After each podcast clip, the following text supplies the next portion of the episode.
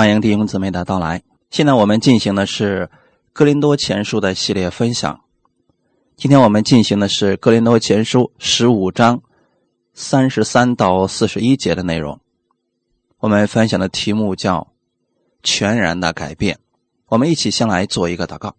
天父，感谢赞美你，感谢你给我们预备这么美好的时间。我们一起来系统的查考圣经。你的话语是我们生活当中的帮助，你也是我们。生活当中的盼望，无论我们在什么环境之下，当我们在你里边的时候，我们会在耶稣的身上看到盼望。特别是我们看到死而复活的基督给我们所留下来的应许，我们知道有一天我们的身体会发生全然的改变。请你借着这样的话语加固我们每一个弟兄姊妹的信心。感谢赞美主，奉主耶稣的名祷告，阿门。来看我们今天的本文《格林多前书》的十五章三十三到四十一节。你们不要自欺，滥交是败坏善行。你们要醒悟为善，不要犯罪，因为有人不认识神。我说这话是要叫你们羞愧。或有人问：死人怎样复活？带着什么身体来呢？无知的人呐，你所种的，若不死，就不能生。并且，你所种的不是那将来的形体，不过是籽粒，既如麦子或是别样的谷。但神随自己的意思，给他一个形体，并叫各等籽粒各有自己的形体。凡肉体各有不同，人是一样，兽又是一样，鸟又是一样，鱼又是一样，有天上的形体。也有地上的形体，但天上的形体的荣光是一样，地上形体的荣光又是一样。日有日的荣光，月有月的荣光，星有星的荣光，这星和那星的荣光也有分别。阿门。我们看今天的这个本文，从这段经文当中，我们看到了哥林多教会当中的问题所在。在哥林多教会当中，有一些假师傅，虽然有属灵的知识，但实际上并不认识神。保罗现在要哥林多信徒防备他们，不要跟这些人交往，因为滥交是败坏善行的。我们如果跟一些行为不端的人，或者别有心计的人经常在一起的话，我们就会受他们的影响。有人说了，我不单要认识好人，我连那个坏人我也要认识啊，这样的话防止我跌倒。但是圣经上告诉我们，滥交是败坏善行，所以我们不要自欺，不要自己欺骗自己。当我们跟一些负能量满满的人，经常在一起的时候，是你影响了他呢，还是他影响到你呢？如果你周围全都是这样的人，你一定会受他们的影响。所以弟兄姊妹，在这里，保罗是要告诉我们真理和假师傅的道理，你们不要都接受，要选一个，不要什么人的话都信。如果这个人所讲的已经明显的。违背圣经了，或者说是圣经上没有的东西，就不要去讨论他的对或者错了，因为不重要。因为每个人都有发言权，每个人都是有嘴巴，他想说什么就说什么。可是我们可以保守我们自己的心，不去随随便便滥交朋友，这样就好了。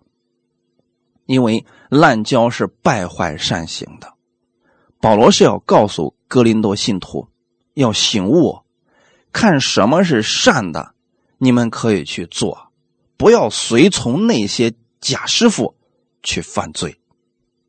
弟兄姊妹，跟这些错误的人、错误理论的人交往的结果，就是受他们的影响，这会败坏你的信仰。会让你的信心减到最低，甚至说会让你的生活受其影响。有些人会像哥林多人一样，大胆的去犯罪。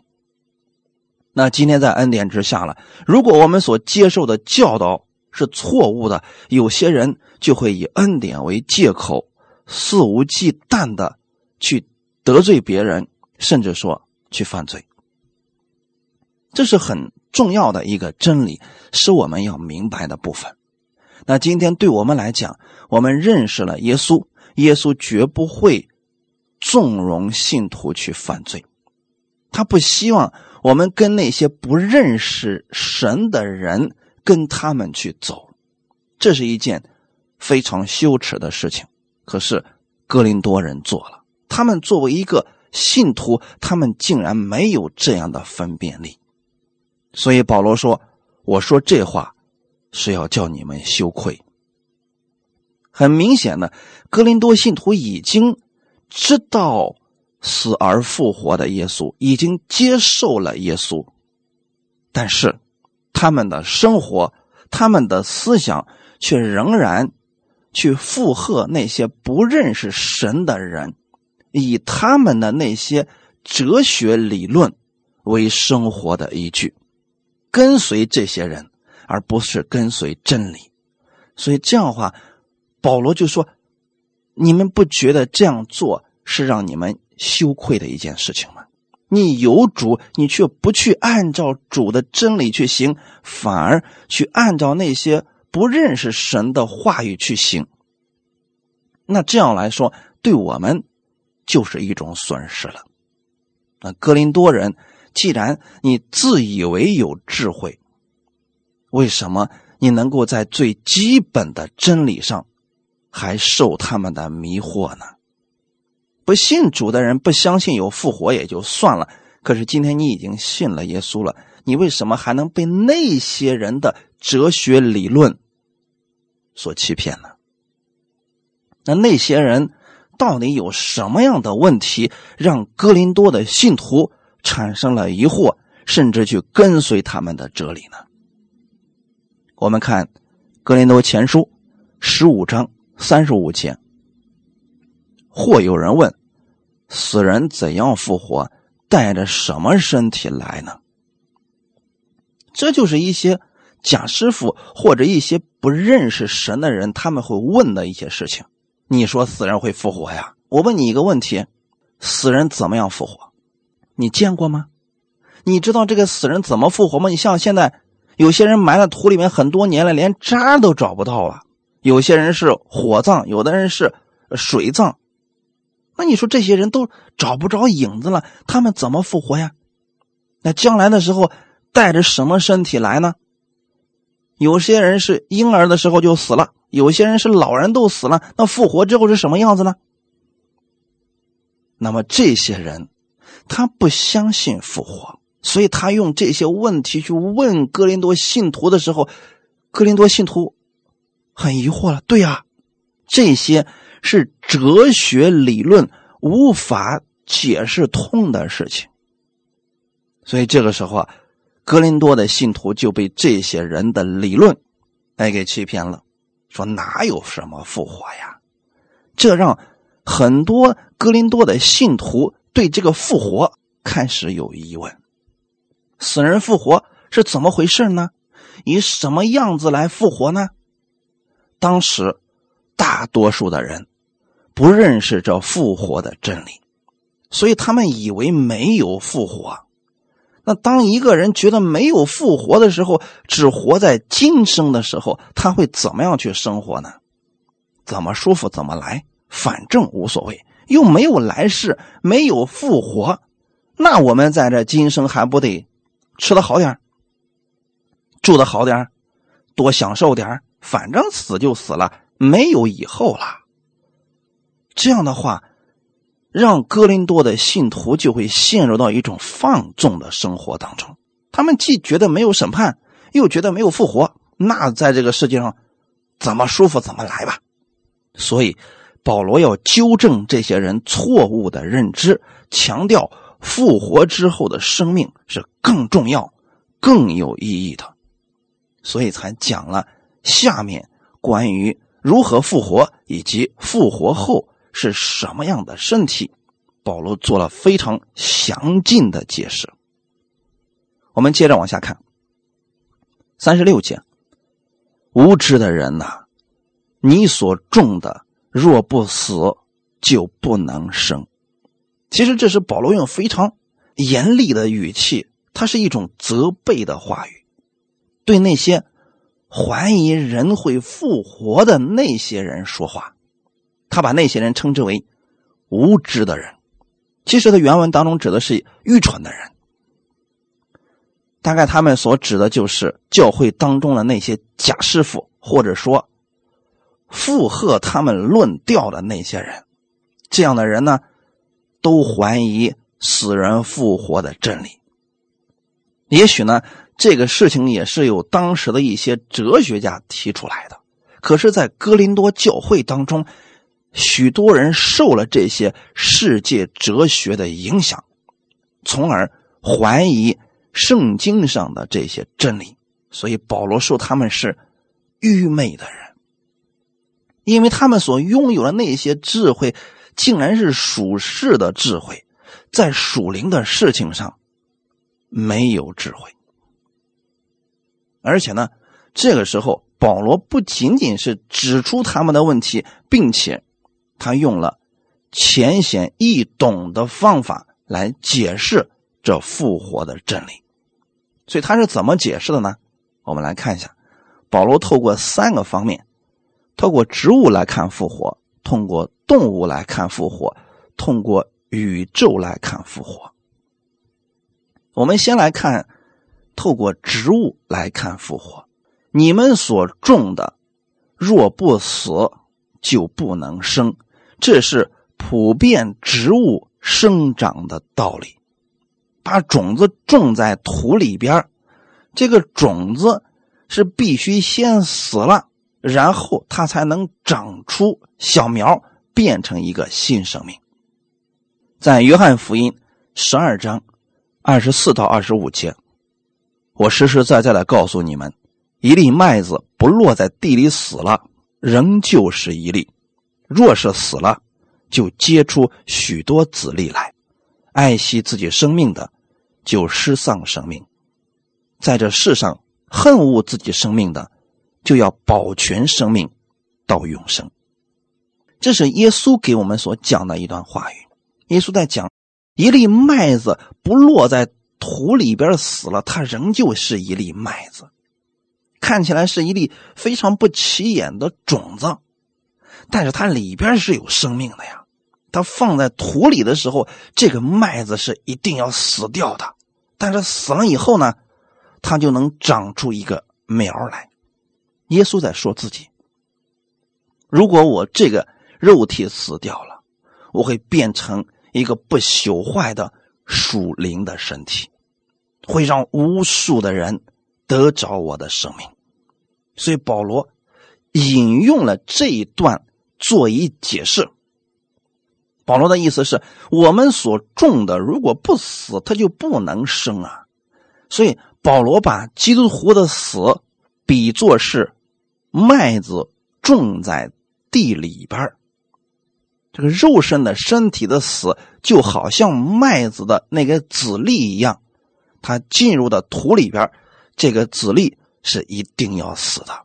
但是它死了以后呢，它得着了一个更美的、有生命的东西。那个一粒麦子进到土里边，那个死了以后，发现长成了一个麦穗儿。这就不一样了，这个麦穗是比原来那个小籽粒是更漂亮的。所以，当基督徒的这个肉身死了以后啊，神要给我们换一个荣耀的身体，复活的身体就是如此。跟我们现在的身体有什么不同呢？三十七节到三十八节，并且你所种的不是那将来的形体。不过是籽粒，即如麦子或是别样的谷，但神随自己的意思给他一个形体，并叫各等籽粒各有自己的形体。保罗在这儿用麦子或者其他的籽粒来做比喻，告诉我们死去的和再次长出来的生命完全不同，这是非常重要的。一粒枯萎、看起来毫无生气的种子，你把它放在土里边的时候，它长出来是有生命的，是绿色的、美丽的植物。撒下去的不是将来的形体，所以没有一个人是把一个麦穗撒到土里边去的。他撒下去的不过是个籽粒。保罗接着描述，长出来的比那埋下去的更荣耀。所以弟兄姊妹，透过这样一个比喻是在告诉我们呢。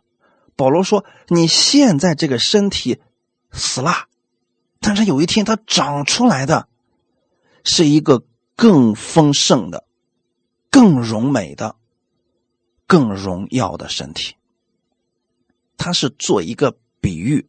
我们现在这个身体是个朽坏的，是不断的走向死亡的，如同麦子进到土里边不断的死去一样。当这个身体死掉以后，另外一个就开始生长发芽了。所以，朽坏的身体不单不会成为复活的障碍，并且它会帮助这个复活的身体长出来。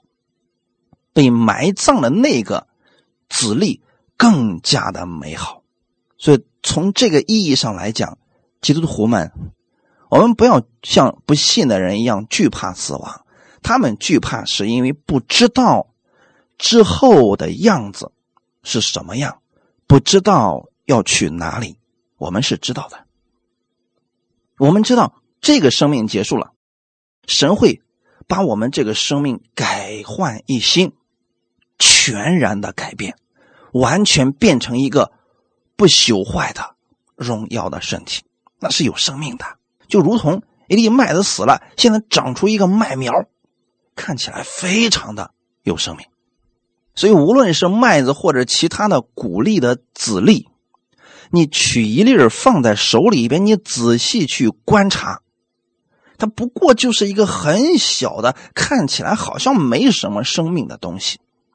但是你将它种在土里边，当这个小籽粒死了以后，它就变成了一个新的形体，和原先种下去的那个籽粒啊完全不同。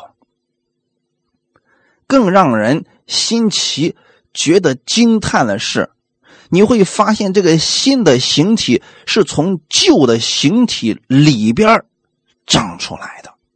旧的籽粒被埋在土里边，进入黑暗当中，现在长出来了新的子粒。所以，死亡的结果只会加速新生命的滋生。如果原来那个子粒，不死，那新的生命就无法长出来。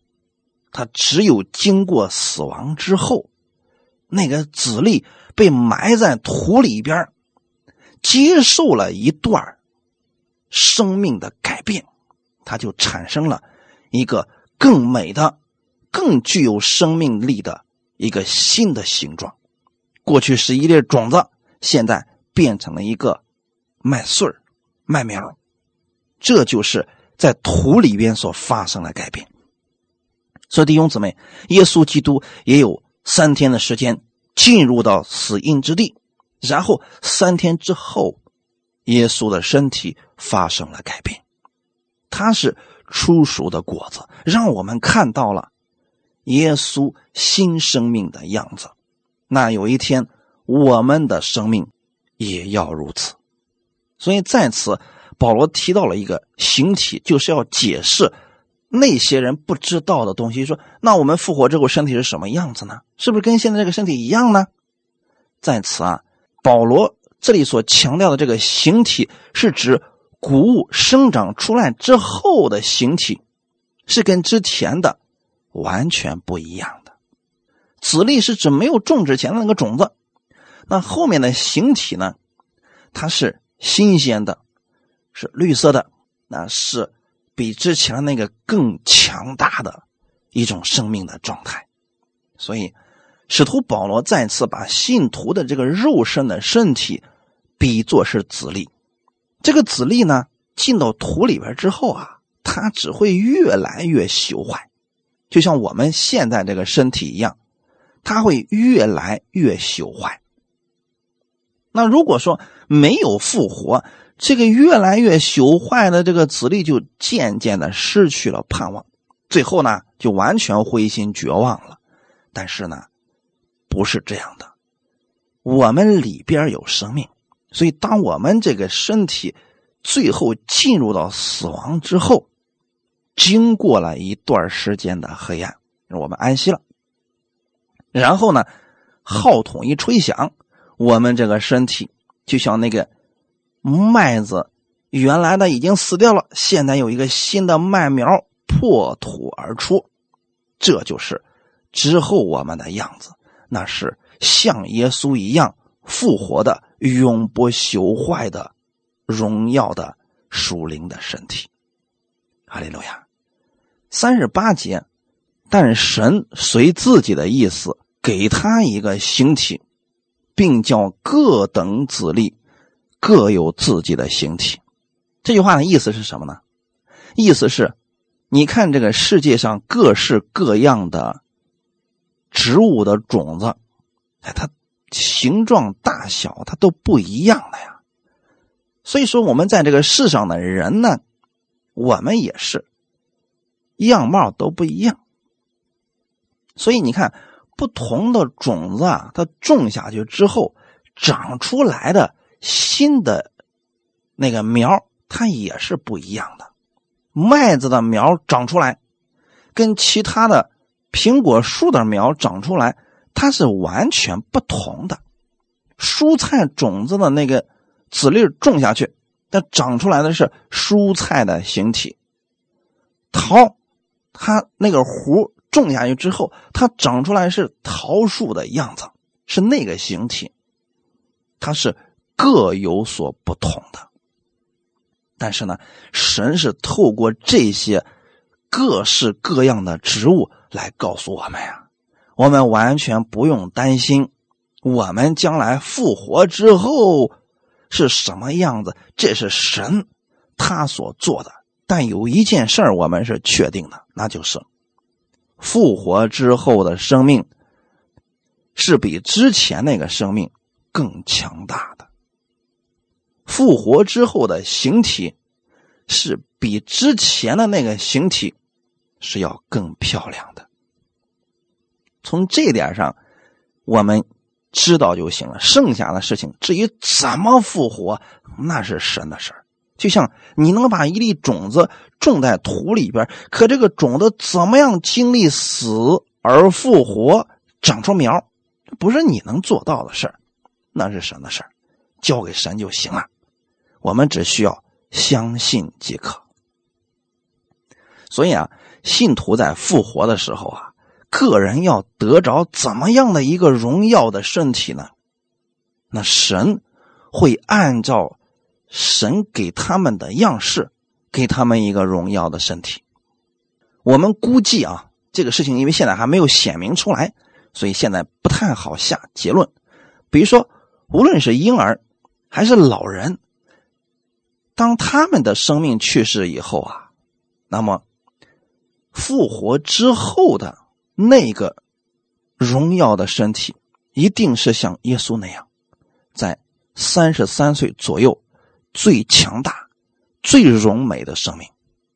天国里边并不存在小孩、老人，因为老人本身就是一种这个世界上受咒诅之后的样子。天国里边。没有咒诅，所以在天国里边没有老人，没有皱纹，没有疾病，没有死亡。我们可以想象一下，将来的那个国度里边全是从死里复活的荣耀的信徒的属灵的身体，全是年轻人，没有一个老人。弟兄姊妹，这是神给我们的盼望所在，这是我们都要得着的。荣耀的身体，却一定不是都长一个样啊！不是像机器人一样，将来到天国之后啊，一二三四五排号，因为长得都一样，所以不好分清楚，只能在身上贴个标签，不是那样的。我们在天国的时候啊，还是能彼此认出来的，因为呢，种子不一样，所以长出来的样子呢也有所区别的啊，弟兄姊妹。等我们将来有一天都复活了，在天国里边啊，还是都能够相认的。感谢赞美主。所以说啊，大家不要担心复活之后啊，啥事都不记得了，谁都不认识谁了，不是那样的啊，完全不一样。种子不同，所以长出来的样子呢，也不完全一样的啊。我们将一个小小的种子种到土里边，你看着它枯萎了，死去了。不久之后，一个青绿的小苗长出来了，然后它开始长大、开花、结果。这些是怎么形成的呢？那是神做的，这是神作为永恒的一个证据，在这个世界上要让我们看见的。他掌管死亡，他也能够将死亡转变成生命，赋予他新的生命，不同的形体。不同的荣耀，在将来有一天的时候，耶稣基督再来了以后，这些事情都要完全被揭晓出来。只是说呢，神希望我们透过这些植物的死而复生，让我们看到神的大能，让我们知道我们将来也是如此有盼望的一群人。阿门。耶稣基督就是那。死而复活之人出熟的果子，所以他向我们展示了一个新的领域，那就是复活之后的身体是什么样子。那我们只是看到那个样子，我们将来有一天啊，也要和这个相似的样子，也要从死里复活的。你记得啊，圣经当中对耶稣死而复活之后是记载了很多的事情。非常的详细，所以大家去读一读，你就有盼望了。从某种意义上来说，耶稣的身体还是原先的那一个，但是，他又是一个完全的、崭新的、不朽坏的一个身体，就是形象是原来那一个，可是本质上已经发生了改变。他不再像从前带着肉身的，以后在这个世界上处处的受限制。死而复活之后的耶稣是更强大的。你看，耶稣在没有复活之前，在这个世界上传道的时候，他会累，他会饿，他会受地区的限制。但是死而复活之后呢，他可以瞬间到这里，他可以瞬间到那里。他可以穿越时空。当门徒们很害怕，把门关好了，在屋里祷告的时候，耶稣可以瞬间到他们中间，说平安。这些都说明了什么事情呢？死而复活之后的耶稣，那个身体不再受时空的限制。也许你今天说，我们坐这个飞机的速度已经很快了。但是死而复活之后的身体是完全可以超越这些时空的，所以这一块你们自己可以去默想一想。保罗今天是用了一个最简单自然的例子，在告诉我们：你要相信死而复活的真理，你要相信你这个身体越来越朽坏，但是这不是结局，这个身体死了以后。才能够复活，不死怎么复活呢？所以弟兄姊妹不要惧怕这个死亡，也不要说哎呀越来越老了，这个怎么办呢？不，越来越老，直到死去，那才是我们真正新生命要开始了。哈利路亚！所以说，死了以后啊，我们是有盼望的一群人，因为创造我们的那位神，他把后面的事儿。要为我们成就了，感谢赞美主。我们接着往下看，三十九节，《哥林多前书》十五章三十九节：凡肉体各有不同，人是一样，受又是一样，鸟又是一样，鱼又是一样。这三十九节是用了动物，透过动物来看复活。你看，这个世界上有各式各样不同的动物，有猪、狗、牛、羊、鸟、鱼，天空飞的，地上走的，水里游的。各式各样不同的动物，它们是不同的形体。透过这些是要告诉我们，天国里边不是所有的人都长一个样，啊，不是那样的。它是跟这个世界一样，是五彩缤纷的，是各式各样的。所以说，复活之后的身体啊，也不是说都变成一个样了。它会有很多的不同，就像这个世界有不同生命的动物，有不同的身体一样，照样死而复活之后，信徒会拥有荣耀的身体。但是呢，会根据个人生命不同，它是有差异的，是有分别的。比如说，我们很快透过下面呢会给大家讲解。就是这个荣耀是不同的，耶稣的荣耀自然是最大的了。但是呢，每一个信徒的赏赐荣耀，它又是不不一样的。所以根据本节呢，我们可以看到一个事情，那就是动物各有不同的形体。我们将来信徒们死而复活以后，也会有。不同的形体，这个形体不仅仅是体现在样貌的不同，可能还有其他不同的东西。那么这些到底是什么呢？这一块我们仔细去读圣经，可以知道将来的时候，每一个信徒的工程是不一样的。我们接着往下看，一块给大家。通过这一段经文给大家解释一下，《格林多前书》十五章四十到四十一节，有天上的形体，也有地上的形体，但天上形体的荣光是一样的，地上形体的荣光又是一样。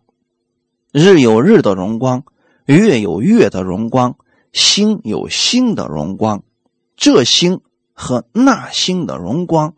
也有分别。好，透过上面提到的动物和下面提到各样天上的形体，是透过宇宙，我们来看看将来死而复活之后，我们到底是什么样的一个存在的样子。那在将来荣耀的世界当中，绝对不是千篇一律。大家都长一个样，跟这个世界上一模一样？不是的，它各有各的荣光。有的人是有日的荣光，比如说耶稣基督，他死而复活之后，我们可以看到他身上发出来的荣光是比那个日头还要亮的。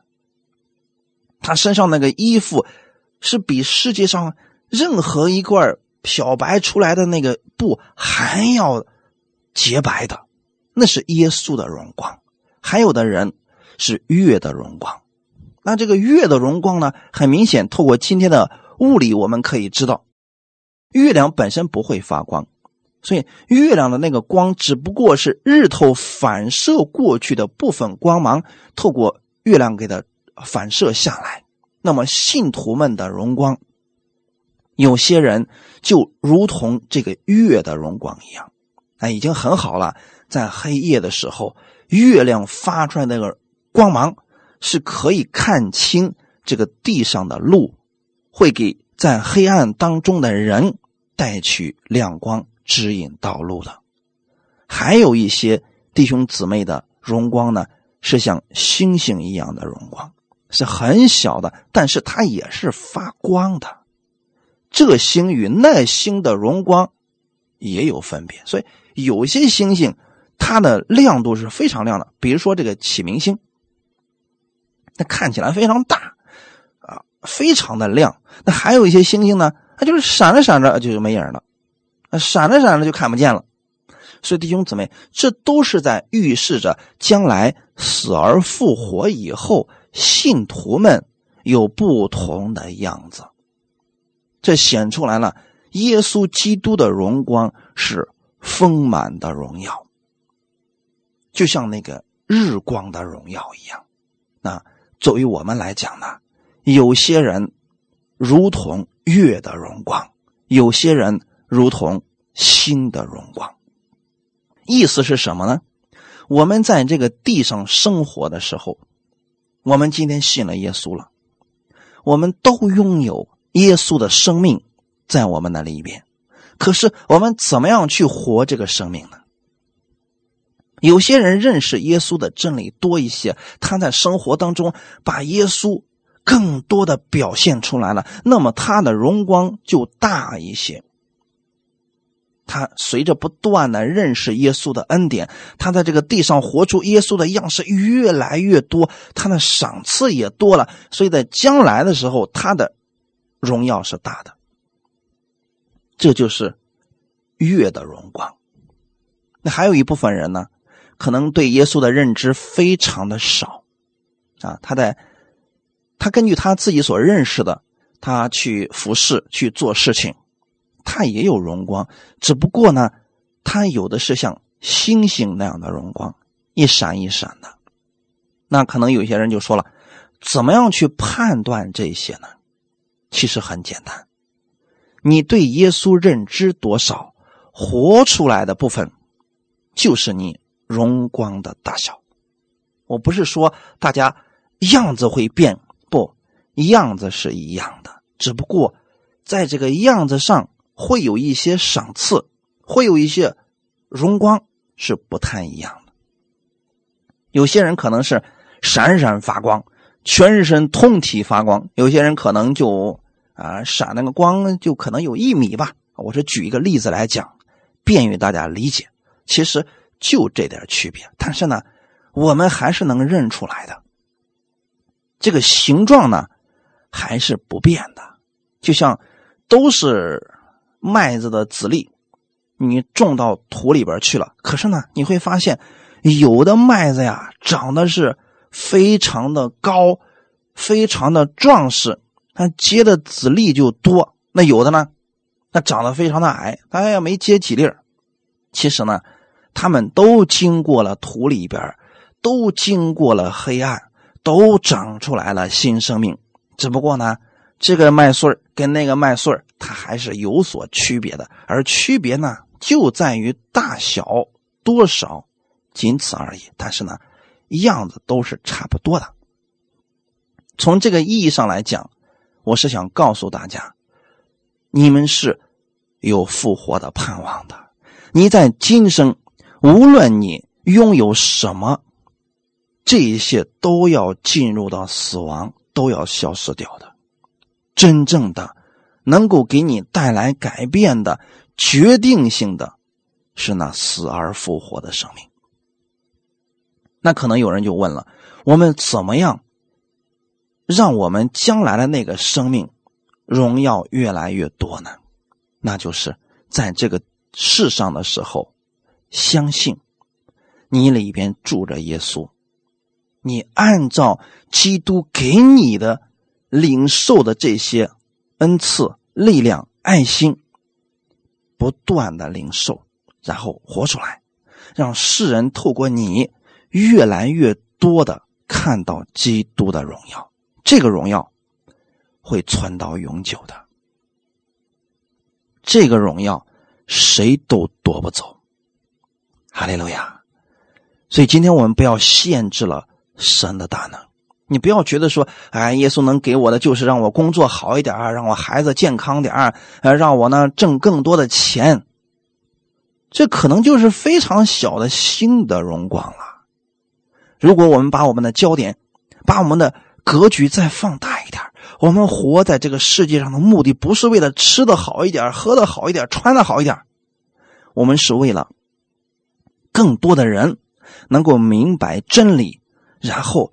得着那天上的荣耀，永生的荣耀，如果你把你的目标放在这上面的时候，你就明白使徒保罗为什么放弃了在这个世界上的这一切，他去追求那天上的福分了，因为他知道那个才是存到永久的。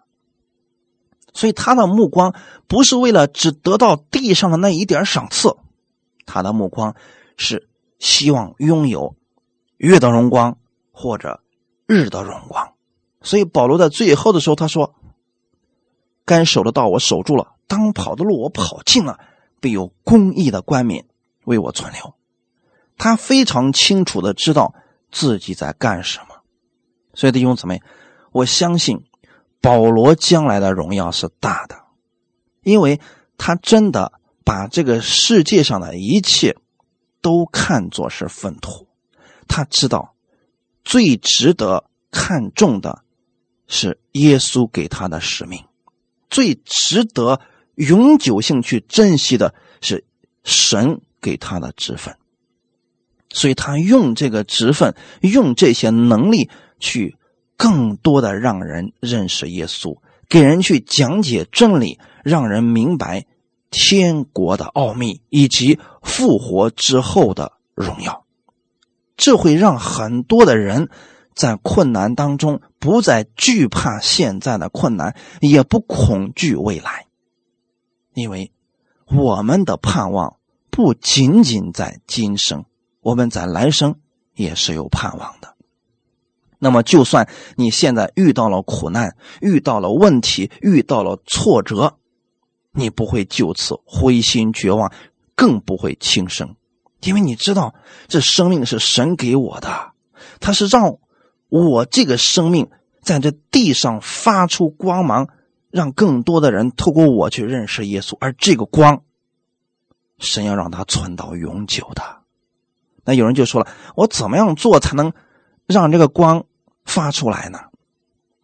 其实很简单，你在做这个事情的时候，你内心是为了自己呢，还是为了耶稣呢？你是为了让人更多的知道你呢，还是为了让人更多的去认识耶稣基督的荣耀呢？当你做了一件善事的时候，你是希望人夸你呢，还是希望人透过这个事情去夸耶稣呢？这就很明显了，一个是以自己为中心，一个。是以耶稣为中心。那如果你是以耶稣为中心的，神会把这个荣光给你永远的留着。如果我们不知道这些复活的真理，那我们在这个世界上，那就吃吃喝喝算了，因为明天就要死了嘛，那没有盼望了。保罗看到哥林多的信徒啊，因为对复活有怀疑，所以哥林多信徒。有很多人就放纵了自己啊，在恩典下，谁都不服气；在恩典下，谁的话也不听，想干什么就干什么。原因是什么呢？他对那位审判主不了解，不知道神为什么给我们这恩典。神给我们恩典，不是让我们去放纵，乃是让我们珍惜现在的生命。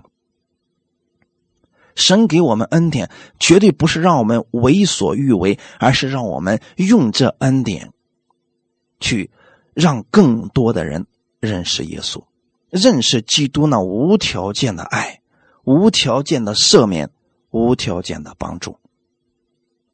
所以，今天我们如果不明白什么是真正的恩典，那人就会利用恩典去为自己服务。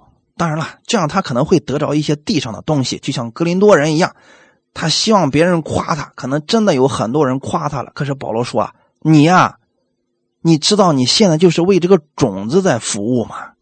你把这个种子服务这么好有什么用啊？它是要死的，除非你认识到了这个种子死了以后，那个生命才是值得我们去浇灌，是值得我们去精心呵护的。那现在怎么办呢？